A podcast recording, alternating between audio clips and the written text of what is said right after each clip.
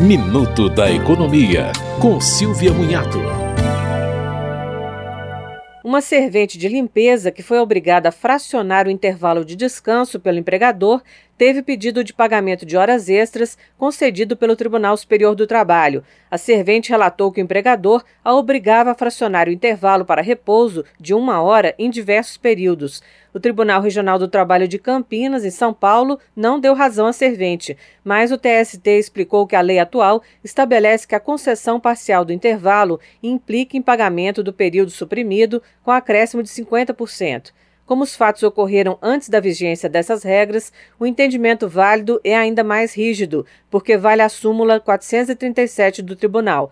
Por ela, a concessão parcial do descanso implicava em pagamento integral de hora extra. Você ouviu Minuto da Economia, com Silvia Munhato.